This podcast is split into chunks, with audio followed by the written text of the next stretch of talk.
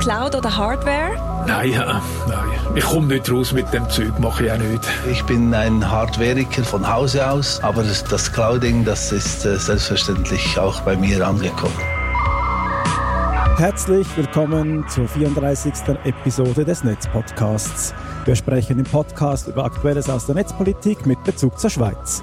In dieser Folge sind die Themen das neue Datenschutzkonzept der digitalen Gesellschaft, zertifizierte Unsicherheit im Web durch die EU und ein Potpourri an Kurzmeldungen.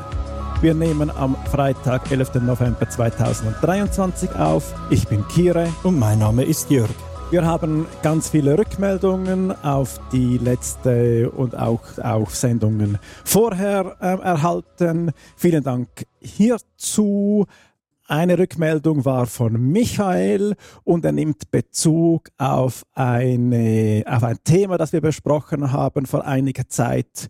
Und da ging es darüber, dass man ausgegrenzt ist, wenn man kein eigenes Smartphone hat und dies insbesondere auch nicht mit den üblichen Apps betreibt und einen App Store ähm, entsprechend eingerichtet hat.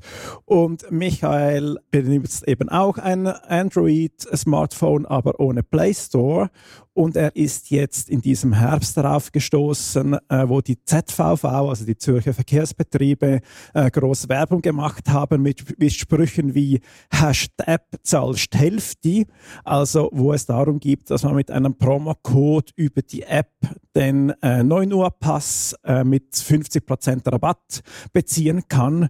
Und er fand das ziemlich daneben und dem würden wir uns anschließen.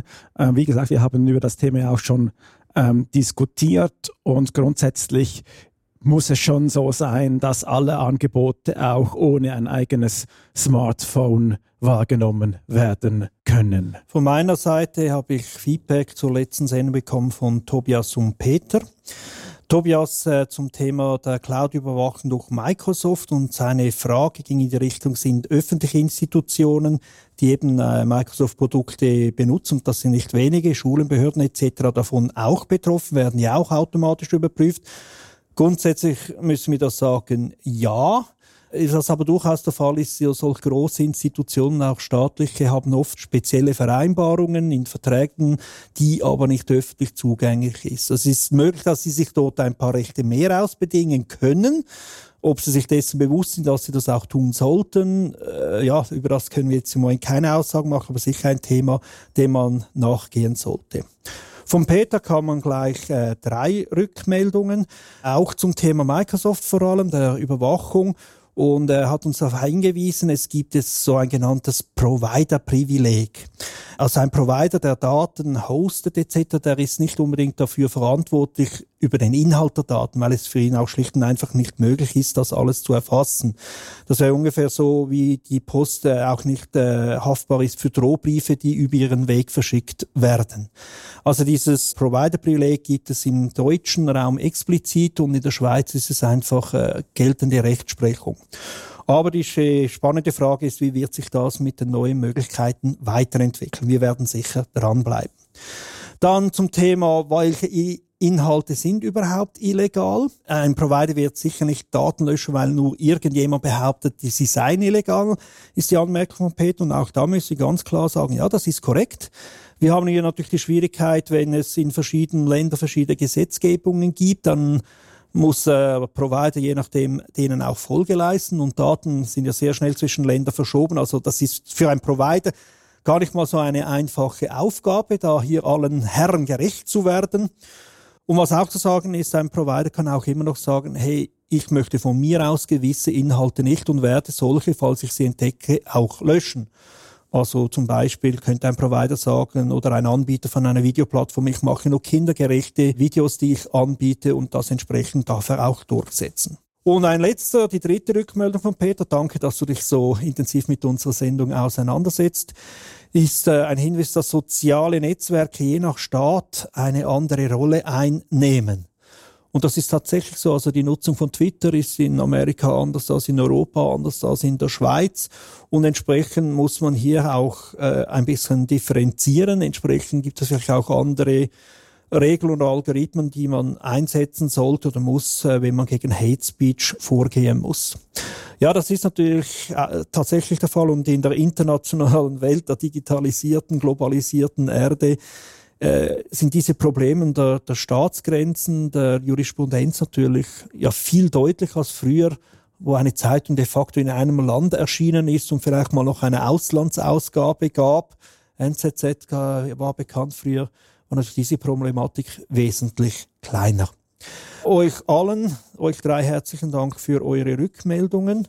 An alle anderen, äh, wenn ihr Fragen oder Anregungen habt zu unserem Podcast, dann äh, meldet uns das. Es gibt jeweils ein verlinktes Kontaktformular bei jeder Episode und man kann uns auch über äh, Mastodon, Twitter oder sogar E-Mail oder so auch äh, Rückmeldungen geben, Fragen oder auch mal Anregungen, welche Themen wir bearbeiten sollen. Ich darf jetzt gleich zum ersten äh, Hauptthema überleiten und das ist jetzt ein bisschen aus Eigenmotivation, aus Eigenmotivation der digitalen Gesellschaft, ein Thema, das uns schon seit längerem intensiv und das im wahrsten Sinne des Wortes beschäftigt. Die Welt wird digitaler, äh, das habe ich vorher schon erwähnt, das ist auch unbestritten. Daten sind das neue Öl, das neue Gold, aber teilweise auch das neue Gift. Und das ist im Moment eine schwierige Situation. Die Regeln zu Datennutzungen, die haben eine Geschichte und von dem her äh, schleppen die auch viel Ballast mit. In der Art und Weise, wie darf man Daten nutzen, man darf man sie nicht, wo wird der, der Eigentümer oder auch die Privatpersonen geschützt vor Missbrauch äh, oder auch was auch immer. Und im Moment haben wir unserer Meinung nach einen relativ schlechten Zustand. Äh, es gibt auch hier wieder natürlich pro Land unterschiedliche Regeln. Das DSGVO der EU ist sehr bekannt, das auch auf viele andere Länder Auswirkungen hat, weil man auch findet, ja, wenn die EU das so regelt, dann machen wir hier ein bisschen halbwegs mit. Es sind Cookie-Banners im Umlauf, die nur noch nerven und eigentlich ihren Zweck nicht erfüllen, auch an anderen Orten. Es, es ist irgendwie eine unaufgeräumte Situation, die aus unserer Sicht auch nicht zukunftsfähig ist. In der Schweiz ist äh, ein Artikel in der Bundesverfassung ein bisschen äh, eine grundlegende Aussage. Jede Person, also Artikel 13 Absatz 2 heißt, jede Person hat Anspruch auf Schutz vor Missbrauch ihrer persönlichen Daten. Er ist schon ein bisschen älter und hat da entsprechend den Groove der damaligen Zeit, wo man sich extrem stark auf das Schutz vor Missbrauch fokussiert hat. Das ist nicht mehr zeitgemäß und zwar nicht nur aus Sicht der digitalen Gesellschaft, sondern auch in der Rechtsprechung ist man eigentlich von diesem Paradigma ein bisschen weggekommen. Es geht mehr um den Schutz vor persönlichen Daten. Die digitale Gesellschaft, wir haben dann mal äh, uns überlegt, hey, wie wollen wir das besser äh, aufbauen, also dieses Missbrauchparadigma verlassen und haben auch mal als Idee gehabt, genau diese zwei Wörter aus der Verfassung streichen zu wollen. Und so aus unserer Sicht, also die ist gut begründet, ist das ein guter Ansatz. Es würde die Bundesversammlung schlanker machen, was eine seltene Idee ist für eine Volksinitiative, und es würde diesen Paradigmenwechsel auslösen. Aber wir mussten dann auch merken, als wir Feedback eingeholt haben in einem Datenschutzfestival, das mal besprochen mit den Leuten, ist die Message, die wir rübertransportieren, wirklich in dieser kleinen Änderung enthalten. Und da haben wir gemerkt, so hm, ganz so einfach, elegant geht es wahrscheinlich nicht. Und wir haben uns dann wir haben diese Rückmeldung sehr ernst genommen, haben bei uns den Zeitplan ein bisschen über den Haufen geworfen, haben uns beschlossen, in, äh, in eine Rückträte zu gehen, die Einsamkeit zu suchen mit ein paar ausgewählten kritischen Gästen und Verbündeten und das mal intensiv zu diskutieren. Und daraus haben wir für uns ein Konzept erarbeitet für einen modernen Ansatz, wie man Datenschutz sinnvoll machen kann. Eine Datenschutzinitiative, dann darauf aufgebaut, die das äh, auch repräsentiert. Was ist uns wichtig? Ich habe es vorher gesagt, Daten sind sowohl das Gold als auch das Gift der heutigen Zeit. Die Datennutzung ist heute unerlässlich, so wie unsere Gesellschaft funktioniert. Sie hat auch noch sehr viel Potenzial. Das heißt, äh, jede Gesetzgebung, die sich auf Daten bezieht, muss auch die Nutzung von Daten in einem sinnvollen Maß erlauben. Aber ebenso weist mir praktisch jede Sendung unseres Podcasts darauf hin, dass irgendwer Daten missbraucht.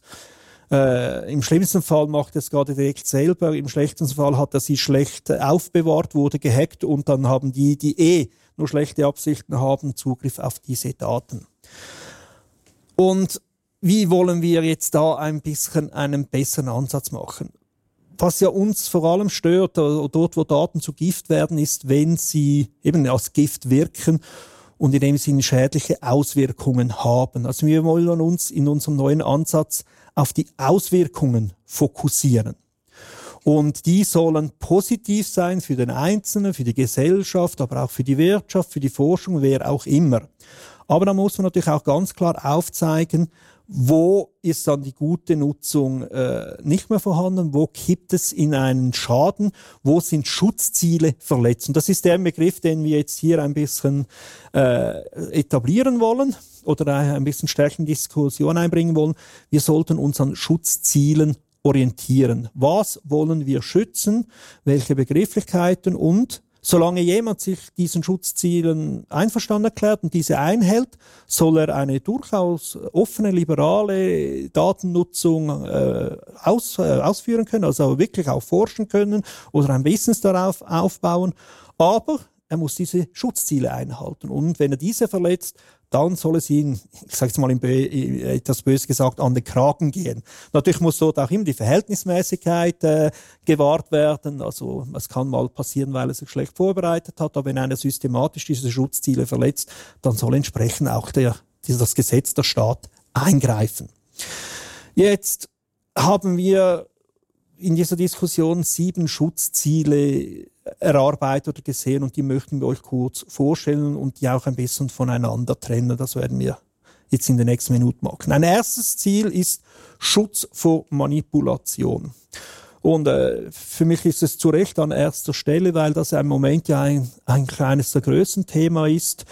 Äh, Leute über die modernen Technologien zu manipulieren. Das kann in kleinem Maße gehen über Dark Patterns, das kann aber auch in großen Stil gehen, dass man einfach Leute dazu bewegen will, Dinge zu machen, die sie eigentlich nicht machen wollen oder nicht machen würden, wenn sie sauber informiert wären und wirklich eine überlegte Entscheidung treffen würden. Also man will verdeckte Einflussnahmen verhindern und äh, die Selbstkontrolle und Entscheidungskraft der einzelnen Leute stärken und bewahren. Also dieses Ziel zielt sowohl auf Individuen als auch Gruppen. Also das ist für uns das erste Schutzziel, Schutz vor Manipulation. Das zweite Schutzziel ist ein Schutz vor Diskriminierung. Und Diskriminierung findet dann statt, wenn eine Person rassistisch oder aufgrund von geschützten Merkmalen wie Herkunft, Geschlecht, Alter, Sprache, soziale Stellung, Lebensform, religiöse, weltanschauliche oder politische Überzeugung oder auch körperliche, geistige oder psychische Behinderung ohne sachlichen Grund unterschiedlich behandelt wird. Ähm, das ist ähm, das Schutzziel ähm, Schutz vor Diskriminierung. Es gibt zum Teil ähm, bereits Gesetze, die gewisse Diskriminierungen behandeln, aber es gibt keinen allgemeinen Schutz vor Diskriminierung und insbesondere nicht bei Datenbearbeitungen. Der dritte Punkt ist Schutz vor Überwachung oder anders formuliert das Recht auf Anonymität. Es geht wirklich darum, die moderne Technik erlaubt so gut wie alles zu überwachen und das darf nicht sein. Also, weil eine ständige Überwachung führt dazu, dass man in der persönlichen Freiheit und Entwicklung eingeschränkt ist, weil man immer Angst davor hat, ja, wenn ich das jetzt hier schreibe, nur schon, dass das auf ewig an mir haftet, dass ich äh, ja einen Makel dann habe, diskriminiert werde, das kommt dann als Folge davon. Äh, und dass das eigentlich der eigene Persönlichkeitsentwicklung äh, störend ist. Also wir brauchen eine Privatsphäre, wir müssen auch die Möglichkeit haben, unsere Meinung frei zu äußern, uns zu versammeln, ohne dass irgendwie da immer das Gefühl da ist, wir werden überwacht. Und das Recht auf Anonymität ist eine Variante oder eine Ergänzung dazu, weil offen gestanden, äh, wir wollen uns auch mal bewegen können, einfach nur als Mensch, ohne identifizierbar zu sein, ohne jetzt gerade als Jörg Mäter etwas gekauft zu haben oder irgendwo einen, eine Wanderung gemacht zu haben, sondern einfach nur als Mensch. Ich glaube, das ist eine wichtige Freiheit, Dinge auch anonym machen zu können. Das nächste ist der Schutz vor Beeinträchtigung der Gesundheit sowie der Lebens- und Entwicklungschancen. Und das ist ein Schutzziel, das aus der Debatte ähm, um einen Rechtsrahmen für künstliche Intelligenz kommt. Also ihr seht auch, das äh, Datenschutzkonzept umfasst mehr oder adressiert mehr, als dass es jetzt beispielsweise das aktuelle Datenschutzgesetz macht. Es adressiert Mängel des Datenschutzgesetzes, kümmert sich aber eben auch oder auch durch das, dass es von Schutzzielen ausgeht, um künstliche Intelligenz. Und, das werden wir dann auch noch sehen, schafft auch die Möglichkeit zum Beispiel für eine Sekundärnutzung äh, von Daten. Aber jetzt zurück zum Schutzziel oder zum Schutz vor Beeinträchtigung der Gesundheit sowie der Lebens- und Entwicklungschancen. Das heißt, also dieses Schutzziel heißt, dass es keine Schädigung durch eine Beurteilung oder durch eine falsche Beurteilung von äh, Systemen der künstlichen Intelligenz geben darf und dass wir ein Recht haben auf eine Beurteilung oder auf eine Neubeurteilung durch ein Individuum, wenn ein Entscheid durch eine künstliche Intelligenz gefällt worden ist oder wenn dies nicht möglich ist, dass es entsprechend höhere Sorgfaltspflichten gibt, damit es eben nicht zu Neubeurteilungen oder zu Falschbeurteilungen kommt. Als nächstes äh, möchten wir ein Recht auf Transparenz und Pflicht zur Sorgfalt. Transparenz heißt, es soll erkennbar sein, wo Daten bearbeitet werden und auch eine Rückverfolgbarkeit der Daten, vor allem also sinnvoll und auch machbar. Auch hier wieder ein Seitenhinweis oder ein Hinweis auf ADMS, auf künstliche Intelligenz. Auch dort muss das soweit sinnvoll und machbar äh, transparent sein, dass man weiß, auf welchen Daten wurden diese Systeme trainiert, was ist der Hintergrund dazu. Pflicht zur Sorgfalt äh, ist natürlich das Thema Datensicherheit, weil ja, wenn die Daten schlecht gesichert sind, dann nützt es wenig, dann werden die von irgendjemandem abgegriffen, der sich um solche Schutzziele äh, einen Deut kümmert. Und natürlich, dass entsprechend Verletzungen äh, effektiv verhindert werden, sondern also Sorgfaltspflicht. Also die Sorgfaltspflicht ist jetzt nicht eine Erfindung von uns, das gibt es in vielen anderen Bereichen auch. Und allgemein, also viele dieser Ziele, die ihr hier seht, die sind nicht auf eine digitale Welt beschränkt. Zusätzlich kommt das Recht auf Vergessenwerden, das in diesem Datenschutzkonzept äh, festgehalten wird oder eine Voraussetzung ist. Und da geht es darum, beim Recht auf Vergessenwerden, dass Informationen nicht dauerhaft zur Verfügung stehen, so dass wir also auch wenn wir in der Vergangenheit ähm, irgendwie verurteilt worden sind oder gibt es auch diesen berühmten Fall von diesem Google Spain-Urteil, als jemand ähm, einen Privatkonkurs anmelden musste und jedes Mal, wenn man nach ihm, nach seinem Namen ähm, äh, gesucht hat in, in, in den Suchmaschinen, dann ist das erste, was ähm, erschienen ist, ein Zeitungsartikel, wo beschrieben ist, dass er, dass er Privatkonkurs anmelden musste. Und das verunmöglicht dann in dem Sinne natürlich eine Resozialisierung und entsprechend ist dieses Recht auf Vergessenwerden ähm, ganz wichtig, eben dass wir uns weiterentwickeln und resozialisieren können. Und zum Schluss noch Schutz der offenen Gesellschaft und freien Demokratie. Das ist jetzt vor allem ein, ein Schutzziel, das auf die Gesellschaft als Ganzes fokussiert. Äh, wir wollen eine Demokratie, die sich entsprechend weiterentwickeln kann und dort ist der offene Diskurs sehr wichtig. Und das muss geschützt werden. Also wir wollen nicht, dass es irgendwie eine Fragmentierung gibt in der öffentlichen Diskussion. Wir wollen auch keine Wahlbeeinflussungen. Äh, Demokratie muss einiges aushalten an Argumenten, auch schlechten Argumenten, auch die sind Teil der Demokratie, aber trotzdem müssen wir die Diskussion in einer Art und Weise führen, so dass sie in ihrer Summe, in ihrer Bilanz konstruktiv ist.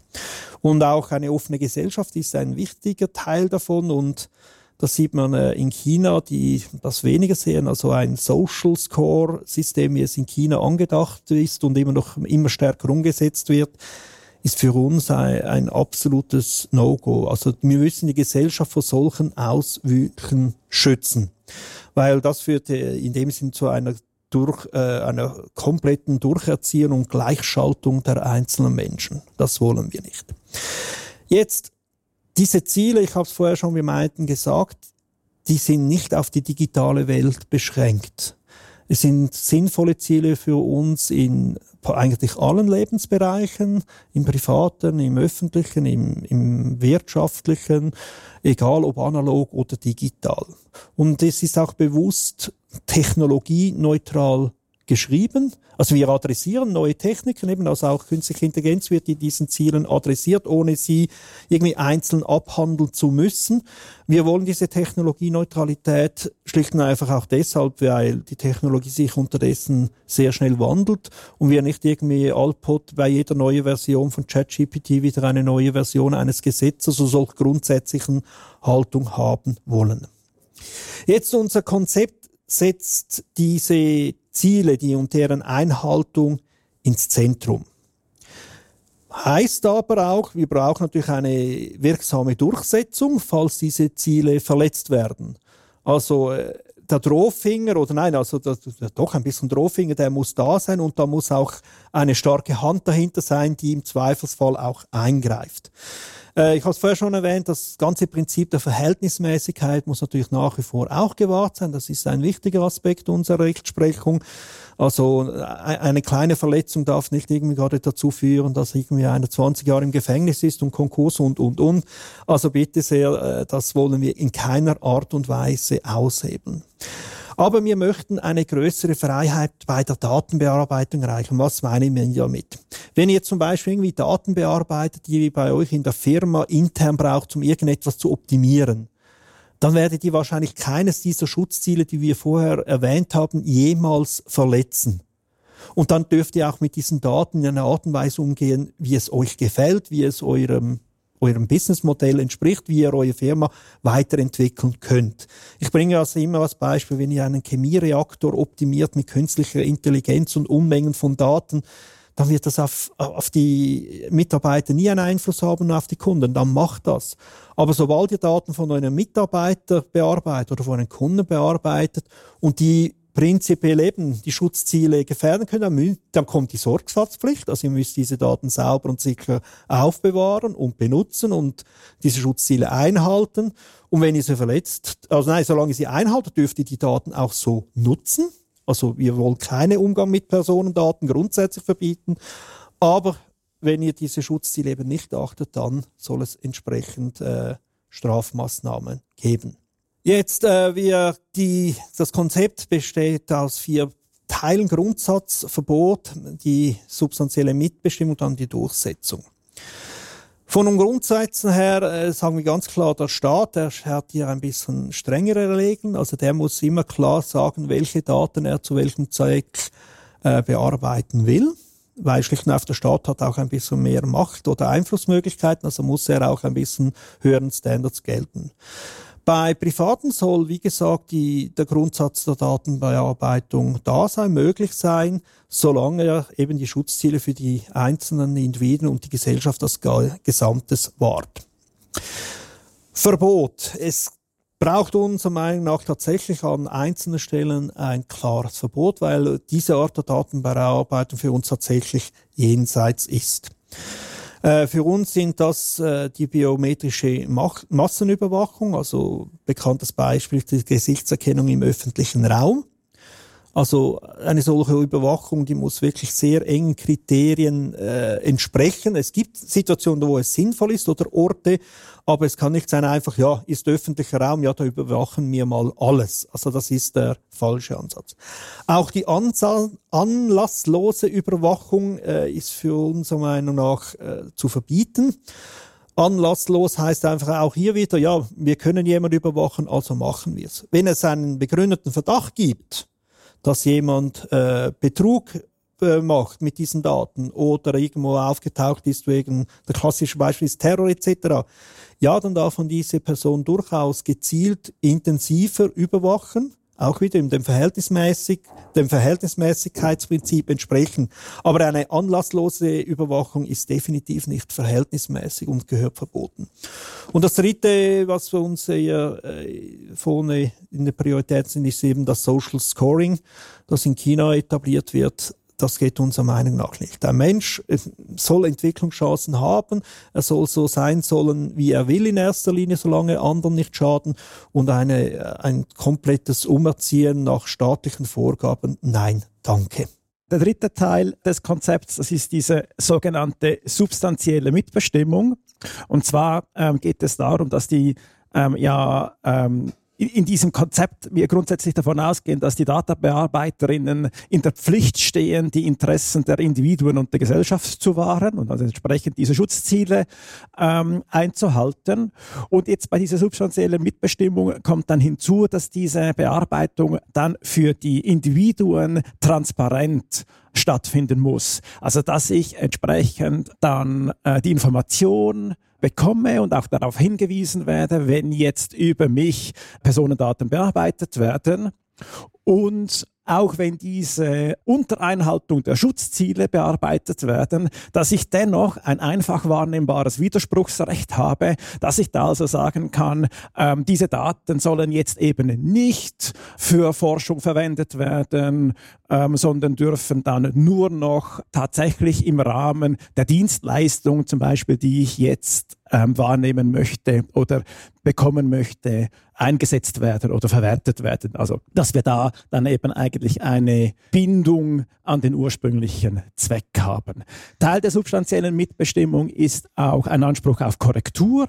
Also entsprechend, wenn falsche Daten über eine Person oder über mich bearbeitet werden, dass ich diese korrigieren lassen kann und entsprechend auch ein Anspruch auf Löschung, wenn also mal Daten bearbeitet worden sind, dem ich jetzt zum Beispiel auch nicht widersprochen habe, dass ich dann auch im Nachhinein dann natürlich sagen kann, ähm, das möchte ich jetzt nicht mehr, diese Daten müssen jetzt ähm, entfernt werden. Und der vierte Punkt, das ist die Durchsetzung. Also es braucht wirksame Sanktionen, sonst wird sich niemand daran halten.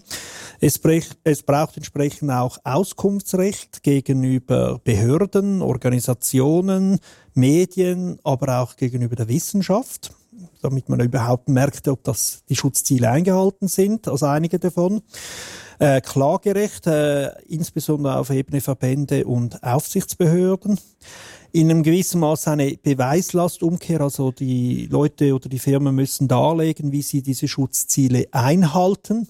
Ich glaube nicht, dass man dann irgendwie jeden zweiten Tag vorbeigeht und wieder fragt, hey, wie macht ihr das genau etc. Da wird sich schon ein, ein pragmatischer Weg finden, wo man weiß, wenn wir diese Standards einhalten, dann ist diese Beweislastumkehr in einem verhältnismäßigen Aufwand zu machen. Und äh, es braucht eben auch speziell Überprüfungsmöglichkeit von den ADMs, den automatischen Systemen, insbesondere weil das halt ja noch ein relativ neuer Bereich ist und da noch vieles in Bewegung sein wird. Also welchen Zugang für, zu Daten haben die, wie werden die verarbeitet, weil da braucht es auch noch sehr viel in, im Bereich der Vertrauensbildung, damit wir auch diese Methodiken akzeptieren können als Gesellschaft. In seinem Fazit das Datenschutzkonzept hat die Folgen der Datennutzung für die Individuen und die Gesellschaft im Blick. Also nicht die Datennutzung an sich, sondern deren Folgen. Es nimmt die Datenbearbeiter und äh, verstärkt in die Pflicht, schafft einen wirksamen Datenschutz und damit auch ein Vertrauen in die Datennutzung. Das ist heute ein bisschen einer der, der, der schwierigen Punkte in der aktuellen Regeln. Die einen haben irgendwie aufgegeben, finden, ja, jeder weiß ja eh alles, ich, es gibt keine Privatsphäre mehr. Andere versuchen irgendwie mit extremen Methoden das noch zu schützen, so soweit es geht. Aber das wirklich Vertrauen, das gemeinschaftliche Verstehen, was Daten sind und was sie dürfen und was nicht, das, das fehlt in der heutigen Zeit ein bisschen. Weil es aber eben unser Konzept die Datennutzung mal primär erlaubt, fördert es auch Innovation. Und weil es eben nicht spezifisch auf Techniken, Technologien eingeht, sind auch die allermeisten Thematiken bezüglich KI-Regulierung oder eben Sekundärnutzung von Daten, die die Innovation erlauben, eigentlich abgedeckt. Es werden sich sicher noch viele Detailfragen stellen, aber die Grundhaltung, die dieses Konzept darstellt, ist technologieneutral und deshalb auch zukunftsfähig. Und eben in dem Sinne dann nicht mehr an Verschlusszeichen wirklich ein Datenschutzgesetz, sondern eigentlich ein Datengesetz, wenn man möchte. Also und, und genau was, was auch noch aufgetaucht ist, das hatten wir gar nicht, bis jetzt noch gar nicht so auf dem Radar, dass es, dass dieses Konzept jetzt neben dem Datenschutz, der KI-Regulierung und der Sekundärnutzung sogar auch Elemente von, von der Plattformregulierung mit aufnimmt. Also immer wenn es eigentlich ja darum geht, und das ist eigentlich das, das, das, das Schöne und auch, wie es Jörg gesagt hat, eben das Techno Technologieneutrale, dass es eben das Individuum und die Gesellschaft und deren Schutzbedürftigkeit ins Zentrum stellt und das eigentlich ja sehr allgemein ist und eben halt nicht auf einen speziellen Ansatz oder auf eine spezielle Plattform eben oder Datenbearbeitung oder Personendaten zugeschnitten ist, sondern dass das ganz allgemein das Entscheidende ist, dass eben die Technologie für die Menschen, für die Gesellschaft und eben nicht gegen die Personen zum Einsatz kommt. Und ein wichtiger Aspekt ist auch, wir sind der Meinung, dass diese Ziele allgemeinverständlich sind. Es sind Ziele, Schutzziele, Rechte, die man der Bevölkerung auf der Straße erklären kann und sie auch finden, ja doch, das ist etwas Sinnvolles. Man muss nicht irgendwie extrem großes Fachwissen haben, wie ein, äh, ein neurales Netzwerk funktioniert, um zu sagen, ob das eine gute oder schlechte Regelung ist. Oder böse gesagt, also es ist ja auch geregelt, dass man äh, nicht umgebracht werden darf und es ist egal, welche Waffe oder welches Gift man genutzt hat. Also äh, man regelt die Wirkung. Und in der heutigen Regel im digitalen Bereich wird häufig noch die Technologie und die Art das geregelt, anstatt die Auswirkungen. Und das ist unserer Meinung nach eben der falsche Ansatz und wollen wir das umkehren. Wir wollen die Auswirkungen regeln und nicht die Technologie oder die einzelnen Risiken, weil das für uns der richtige Mix ist, der Vertrauen bildet, der Chancen äh, gibt, aber eben auch Sicherheit, Schutz und Rechte bietet. So viel, also so, ja, es ist wahrscheinlich wirklich sehr viel gewesen, so viel äh, gewesen, so viel für heute zu unserem Konzept. Äh, wir freuen uns auf euer Feedback. Wir freuen uns auch auf Unterstützung auf unserem weiten, äh, weiteren Weg mit dieser Datenschutzinitiative. Und es würde uns auch sehr freuen, wenn ihr das mit äh, Menschen aus eurem Bekanntenkreis diskutiert und wie die darauf reagieren, wie die das sehen, dass wir zu einer sinnvollen Datennutzung kommen. Dann würden wir zum zweiten Hauptthema übergehen und das ist die zertifizierte Unsicherheit im Web durch die EU. Worum geht es und wieso nehmen wir dieses Thema auf? Und zwar ist es so, dass ähm, jetzt gerade in diesen Tagen die Überarbeitung der EIDAS-Verordnung mehr oder weniger abgeschlossen worden ist. Also das ist, äh, die Trilogverhandlungen sind abgeschlossen worden. Also Trilogverhandlungen, das ist die Diskussion zwischen dem EU-Parlament, der EU-Kommission und dem EU-Rat, die jetzt im Prinzip das Gesetz jetzt noch nicht formell beschlossen haben, aber doch ähm, sehr weit vorangetrieben haben. Und da gab es jetzt einen offenen Brief, auch noch jetzt Anfangs November, der von über 500 Wissenschaftlerinnen und NGOs aus der ganzen Welt unterzeichnet worden ist und die darin in dieser EIDAS-Verordnung einen speziellen Artikel, und zwar den Artikel 45, ähm, sehr scharf attackieren und diesen als sehr gefährlich benennen. Vielleicht ganz grundsätzlich die EIDAS-Verordnung, respektive jetzt die aktuelle Überarbeitung, will dafür sorgen, dass es in jedem Mitgliedstaat der EU eine EID gibt und diese EIDs in den unterschiedlichen Mitgliedsländern, dass die auch miteinander kompatibel sind. Also dass zum Beispiel mit einer EID, die in Deutschland ausgestellt worden sind, dass man mit der auch in Polen einen Behördengang machen kann oder auch in einem anderen EU-Land ein Bankkonto eröffnen kann. Das ist der Hintergrund der EIDAS-Verordnung und jetzt der problematische Artikel, der jetzt auch äh, stark bemängelt äh, worden ist, das ist der Artikel 45 und der schreibt vor, dass alle Browserhersteller sogenannte TLS-Root-Zertifikate in ihrem Browser integrieren müssen, die von EU-Mitgliedstaaten ausgestellt worden sind. Jetzt äh, so ein Root-Zertifikat, was hat das für einen Effekt? Also, was bedeutet Root genau und wieso ist das so gefährlich? Ja, also, wenn wir per HTTPS, also verschlüsselt mit einem Webbrowser, auf einen Webserver, auf eine Webseite zugreifen wollen, dann übermittelt dieser Webserver, also diese Gegenstelle, uns, also unserem Webclient oder unserem Webbrowser, ein sogenanntes Zertifikat. Und dieses Zertifikat, das besteht aus zwei Teilen. Das hat einerseits einen öffentlichen Schlüssel, der für die Verschlüsselung verwendet wird. Also mit diesem kann ich dann oder mein Webbrowser mit dem Webserver verschlüsselt kommunizieren.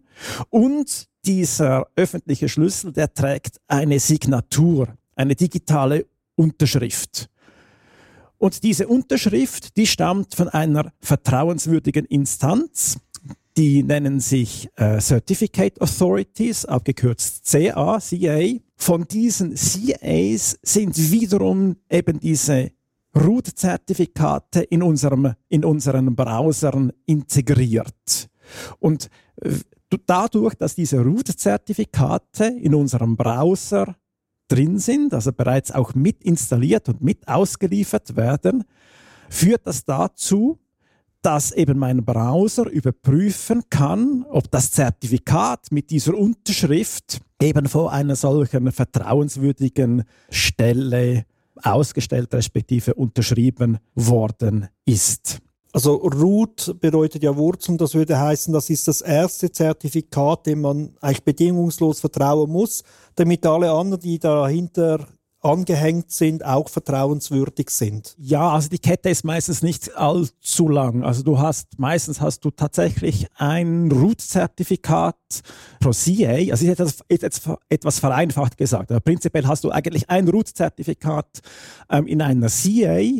Und mit diesem Root-Zertifikat stellst du dann, sag mal, ausstellende Zertifikate aus. Da hast du vielleicht drei, vier, fünf, die haben etwas unterschiedliche Zwecke vielleicht. Die einen stellen Serverzertifikate aus, die anderen Benutzerzertifikate und dann gibt es vielleicht noch verschiedene Klassen darunter. Also dann hast du vielleicht eine Handvoll und diese Handvoll, die verwendest du dann wirklich eigentlich im täglichen Betrieb. Also das, das Root-Zertifikat, das, das sperrst das private Schlüssel, das sperrst du in den Safe. Das, das ist, wird, ist nirgends im Einsatz, sondern du hast dann eigentlich nur die Unterzertifikate, die dann eigentlich wirklich die Serverzertifikate ausstellen, weil die könnten ja auch abhanden kommen. Und daher ist es wichtig, dass du noch ein, ein, ein, das Root-Zertifikat, wo du auch die ausstellenden Zertifikate sperren kannst, dass du das sicher weggesperrt hast. Also jetzt kommt bei mir als Vergleich etwas aus meiner ETH-Karriere hervor. Also früher gab es ja dieses Urkilogramm, das in Paris aufbewahrt wurde, bestens abgesichert. Und daraus abgeleitet hat man äh, weitere Kilogramm, also einheitlich gemacht, die dann andere wieder nutzen konnten, um ihre Wagen zu eichen. Das wäre wie dieses innerste Zertifikat, das wäre dieses Root-Zertifikat, das gut geschützt ist, aber die Grundlage für die alle Nachkommenden darstellt. Genau. Und jetzt hat diese, diese CA hat äh, diese Zertifikate, also das Root-Zertifikat und die ausstellenden Zertifikate und mit denen unterschreibt sie jetzt eben diese Serverzertifikate und Sie muss also verhindern, dass jetzt zum Beispiel Jörg für einen Server, der mir gehört, eine Unterschrift bekommt, da sich ja sonst als mich ausgeben könnte und ähm, dann entsprechend, wenn ihm das gelingt und dann mit ihm verschlüsselt kommuniziert wird, dann hätte er eigentlich die Information, die nur ich lesen dürfte. Und wenn nun also die EU-Mitgliedstaaten die Browserhersteller verpflichten können, ihre Root-Zertifikate, also die Root-Zertifikate der, der Mitgliedstaaten als vertrauenswürdige CAs in die Browser aufzunehmen, dann sind sie in der Lage, für beliebige Server auf der Welt TLS oder solche Serverzertifikate auszustellen und sich als diese auszugeben. Also genau das Szenario, das dann eben Jörg sich als mich ausgeben kann und wenn Sie nun also meine Anfrage vom Webbrowser an den Webserver an sich umleiten können, dann können Sie auch die verschlüsselte Verbindung mitlesen, indem Sie eine sogenannte Man-in-the-Middle-Attacke ausführen. Und die Man-in-the-Middle-Attacke funktioniert dann so, dass die Verbindung vom, vom Browser, also von mir oder zum, vom, vom Client zum Man in the Middle mit dem Zertifikat verschlüsselt wird, das eben vom EU-Staat signiert worden ist. der dann entsprechend auch mitlesen kann und im Anschluss dann diese Verbindung wiederum mit dem richtigen Zertifikat verschlüsselt wird und an den Webserver weitergeleitet wird. Also das heißt, dann haben wir eben diese angetönte Man in der Middle-Attacke, wo halt eben die Person oder eben jetzt der Staat in der Mitte von der Kommunikation diese mitlesen kann, ohne dass wir dies verhindern oder äh, mitbekommen würden. Also man will die Browserhersteller dazu zwingen, diese Institution immer als vertrauenswürdig, als Root-Zertifikat zu akzeptieren und die kann dann mal unterschieben, hey, das ist jetzt der Eigentümer dieser Firma, das ist tatsächlich der, mit dem du jetzt gerade sprichst. Dabei ist er es nicht und da machen sie mit den Daten eine kleine Schlaufe, wo sie mitlesen oder sogar manipulieren könnten, bevor sie dann die wieder auf den eigentlichen gewollten sicheren Weg zurückschicken. So äh, äh ein bisschen zusammengesetzt, äh, gefasst. Ja, ja, genau. Und, und das ist jetzt natürlich jetzt in dem Moment, um einen Staat als Angreifer handelt, hat er natürlich auch ganz andere andere Möglichkeiten, weder einem Privaten auch wirklich an diese Daten zu kommen. Also es ist dann nicht sehr, nicht sehr hypothetisch, sich vorzustellen, dass das möglich ist, ähm, weil der kann dann ja auch zum entsprechenden Provider gehen und sagen, ich hätte jetzt gerne mal allen Traffic von dieser Person oder an diesen Server oder, oder gleich mal alles. Also wenn jetzt äh, jemand in China irgendwie vertrauenswürdig verschlüsselt mit einem Server in Amerika kommunizieren möchte, dann kann könnte der chinesische Staat, der ja dafür bekannt ist, dass er tiefe Hemmschwellen hat, sich hier einklinken und äh, behaupten, dass sein Mann der äh, Vertreter der amerikanischen Firma ist und dass alles sauber ist.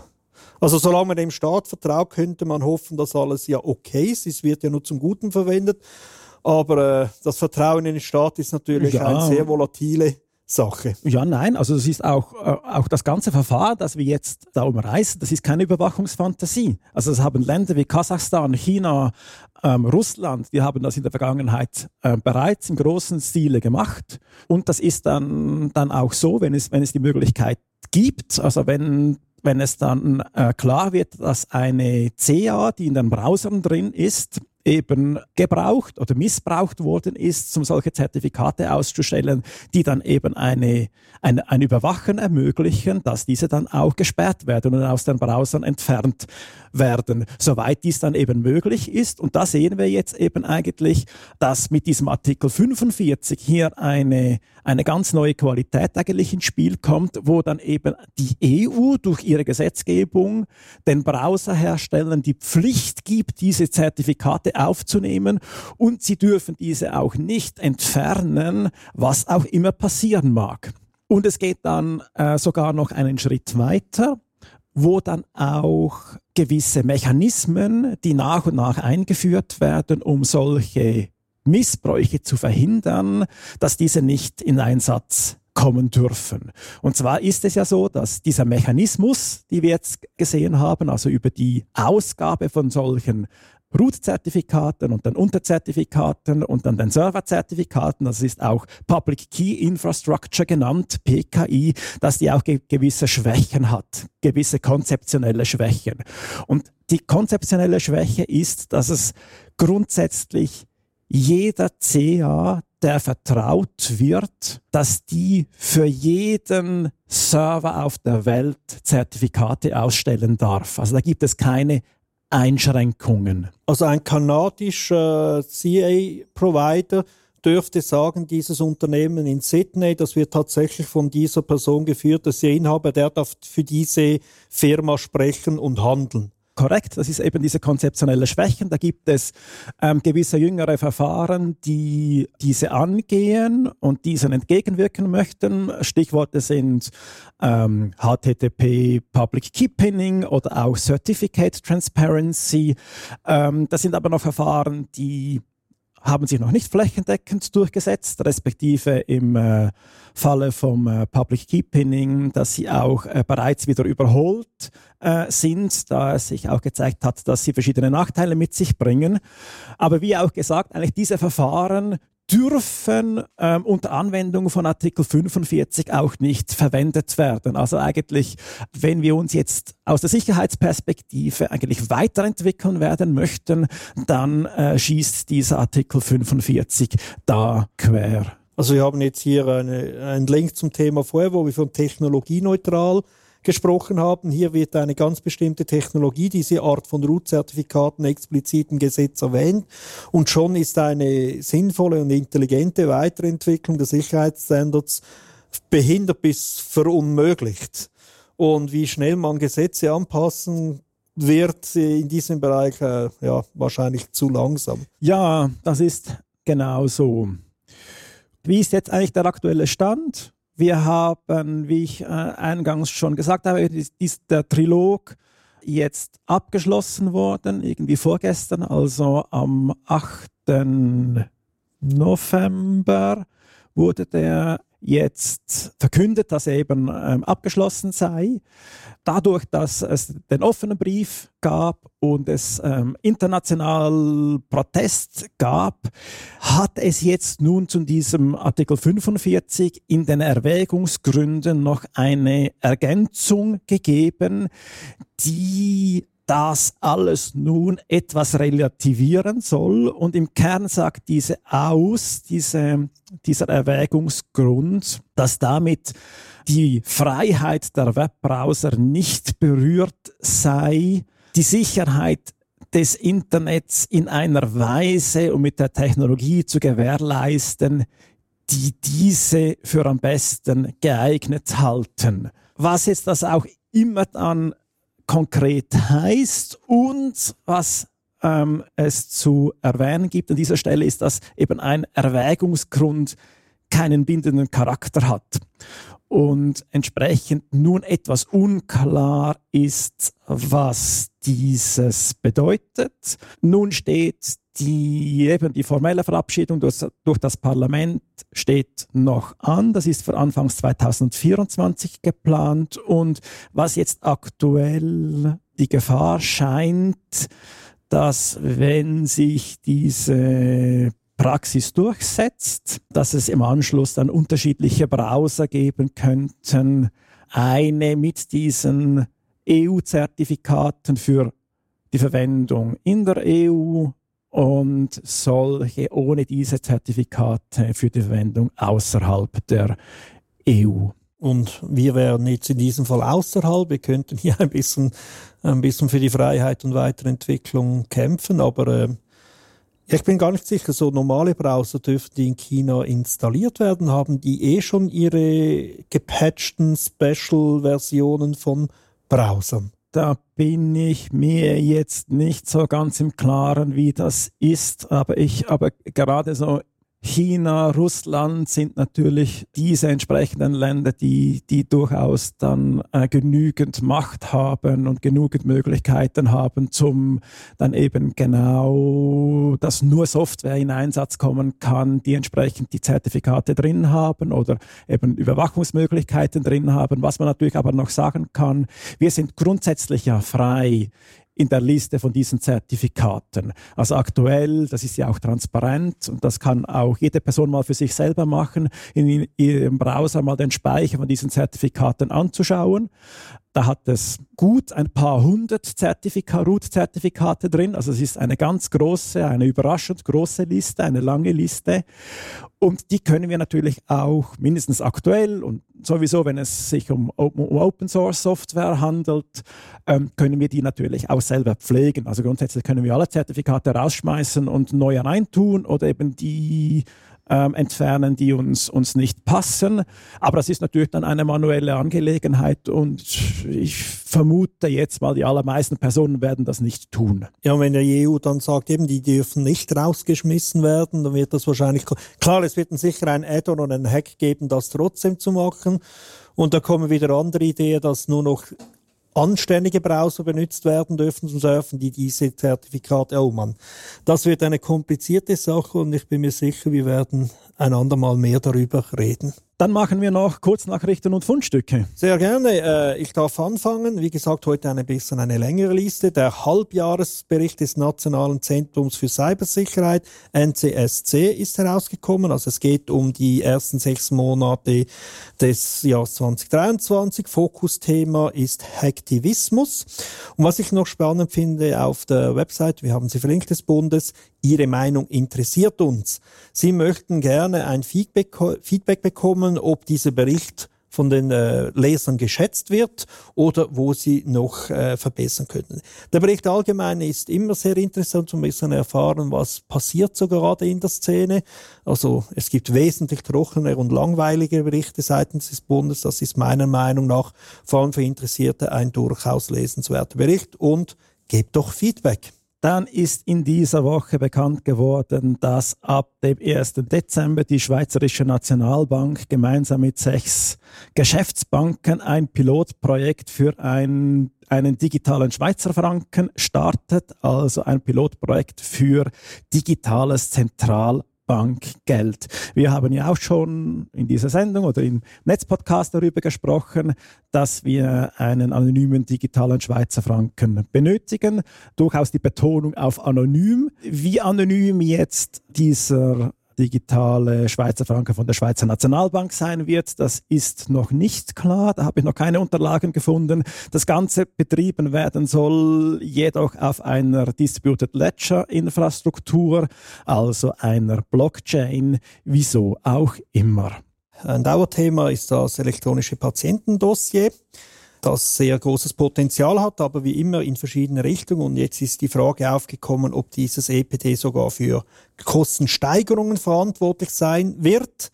Äh, vor allem die FMH, die Ärztegesellschaft, ist hier sehr kritisch. Wobei ich hier anmerken muss, also ja, wahrscheinlich in der jetzigen aktuellen Infrastruktur könnte das tatsächlich sein, weil schlicht und einfach die Datenerfassung heute wahrscheinlich noch nicht, äh, also sehr mühsam ist und entsprechend auch manuelle Arbeit erfordert. Ich bin aber der Meinung, wenn es gute Standards gibt und man die auch gut in die Software und Hardware integrieren kann, dann würde ich sagen, wird das schlussendlich die bessere Methodik sein. Also kurzfristig kann ich mir das vorstellen, aber langfristig sollte man das eliminieren können. Dann ist ebenfalls auch in dieser Woche bekannt geworden, dass der Bundesrat das Informationssicherheitsgesetz in Kraft äh, setzt. Und zwar ist das Gesetz und vier Ausführungsverordnungen werden per 1. Januar 2024 in Kraft sein. Allerdings gilt es hier anzumerken, dass dies noch nicht die Meldepflicht für Betreiberinnen und Betreiber von kritischer Infrastrukturen betrifft, welches ja jetzt erst gerade in der Herbstsession beschlossen worden ist. Dann ein sehr spannender Bericht auf Heiße Online. Äh, ein Jahr Rückblick, eine Bilanz auf das Fediverse, auf Mastodon, also Heise gehört zu den größeren Adressen auf Mastodon. Und sie haben das jetzt mal verglichen mit Twitter.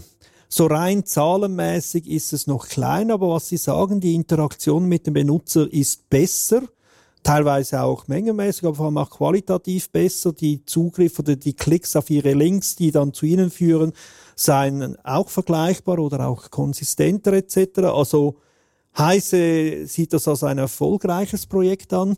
Wir haben mal noch bei uns selber in der digitalen Gesellschaft nachgeschaut. Auch wir sehen, also da ist ein guter Kontakt da. Was natürlich zu sagen ist, sowohl Heiße als auch wir haben wahrscheinlich eine, eine bisschen Überschneidung in der Kundschaft, die eher tech-affin ist. Und von dem her wird man das sicher nicht auf andere Bereiche, ich sage zum Beispiel Sportfans oder Kulturfanatiker, einfach übersetzen lassen. Aber offen gestanden, muss es wirklich, also ist es so schlimm, wenn es je nach Anwendungsbereich verschiedene soziale Plattformen gibt? Ich glaube, das war eigentlich gar nicht mal so schlecht. Wir wollen ja allgemein keine Monopolbildung fördern. Dann noch der letzte Hinweis und das ist ähm, ein Artikel, der in dieser Woche in der NZZ erschienen ist. Und zwar geht es darum, dass es nun das erste Mal einen dokumentierten Hackerangriff in der Ukraine auf die Stromversorgung gegeben hat, der auch für Stromausfall gesorgt hat. Der Umfang ist nicht ganz klar. Was man weiß, ist, dass dieser ähm, Angriff einige Monate vorbereitet worden ist. Er wurde möglich durch eine, durch eine veraltete Steuerungssoftware von der ABB und diese Software ist wohl noch in der ganzen Welt im Einsatz. Also je nachdem könnte das auch Auswirkungen über die Ukraine hinaus haben. Updaten, updaten, updaten. Wir kommen zu den Veranstaltungen. Hier ein kleines Update, zwei Veranstaltungen. Das eine ist unser äh, netzpolitische Abend der digitalen Gesellschaft. Der nächste ist am Donnerstag, 23. November, abends um 7 Uhr im Karl der Große in Zürich. Thema ist digitale Souveränität. Wir haben als Redner, als Referenten Nationalrat Gerhard Andre von den Grünen. Er ist auch Bundesratskandidat. Wir fühlen uns sehr geehrt. Für ihn ist digitale Souveränität ein großes Thema. Er hat auch schon 2021 ein Plädoyer dazu geschrieben. Es geht wirklich um die Frage, Selbstbestimmung selbstbestimmte Nutzung und Gestaltung von Informationstechnik durch die Gesellschaft. Oder um was das genau bedeutet. Wir müssen bedenken, wir leben in einer Zeit, wo einzelne Tech-Giganten einen größeren Umsatz haben als Länder in ihren BIP steht. Und das ist irgendwie halt doch, ja, eine ziemliche Verschiebung. Wie gesagt, Donnerstag, 23. November, 19 Uhr, Karl der Große in Zürich und natürlich auf unserer Webseite sind alle Detailangaben. Dann noch der zweite Veranstaltungshinweis. Hier geht es um den Winterkongress und zwar wird der siebte Winterkongress am 1. und 2. März 2024 im Casino Theater in Winterthur stattfinden. Wie gewohnt wird es wieder ungefähr 30 Vorträge und Workshops geben zu all den Themen rund um die Informationstechnologie, rund um Digitalisierung und die Auswirkungen auf unsere Gesellschaft. Und wieso wir es jetzt erwähnen, sicherlich mal schon, um es dick in der Agenda anzustreichen, das Datum 1. und 2. März. Aber, und das ist jetzt gerade, was jetzt läuft, ist der Call for Participation. Wer ein spannendes Projekt hat, an einem wichtigen Thema arbeitet und dies vorstellen möchte, hat bis zum 3. Dezember die Gelegenheit, einen Beitrag einzureichen. Und ich möchte wirklich alle motivieren, das zu tun, auch wenn sie noch unsicher sind.